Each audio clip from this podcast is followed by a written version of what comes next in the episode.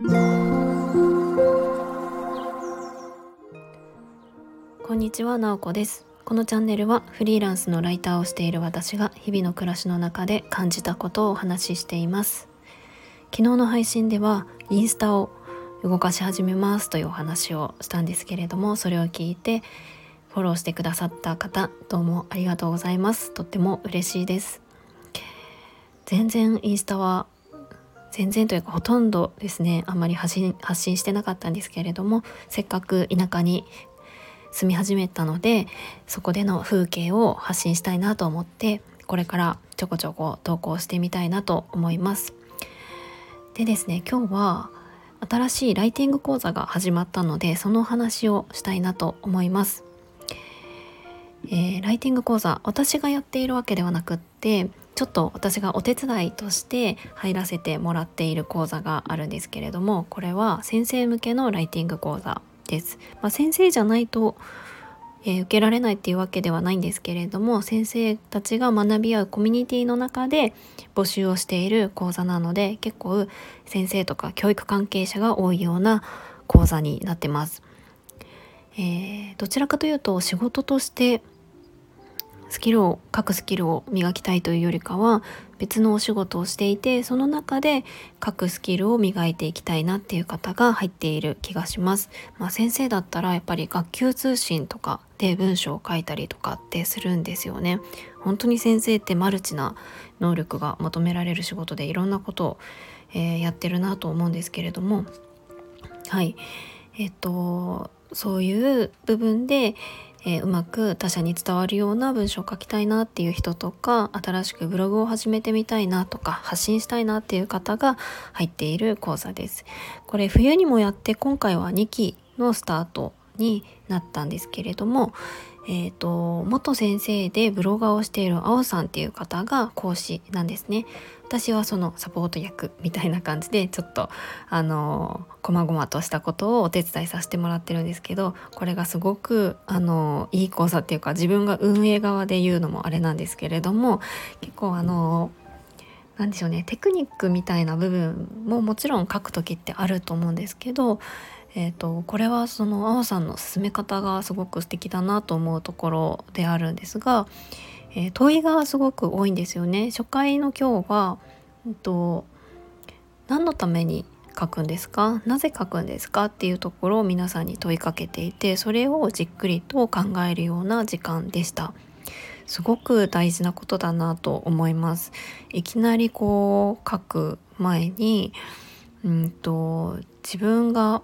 書こうと思った動機って絶対あると思うんですよね。それでじゃあ改めて書く書こうとした時に何のために何で書くのっていうところを一回立ち止まって考えてみるっていうような時間を取りました結構皆さんうーんって悩んでいましたねうん、本当にこれってあの答えはないですよね。当然自分の中にあるものだし変化もしていくものだと思います。自分の考えを記録するために書くとか誰かに伝えるために書くとか仕事に生かしたいから書くとか自分自身のために書くとかあるなと思って私も一緒にそういえば私は何のために書いてるんだっけと思って、えっと、考えていました。で過去にちょっとそれを記事にまとめたことがあるんですけれどもそこには自分を俯瞰するためそして自分の夢を実現するためっていうふうに書いてありました。夢を実現するために書くって結構スケールがでかいですけれどもうん。今読み返しても自分で納得だなと思います。私は結構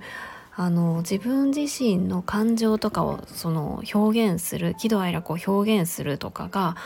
あんまりできないというか、うん、積極的にオープンにしたいっていうよりかは結構秘めてる方だと思うんですけどそれを書くことによって、えー、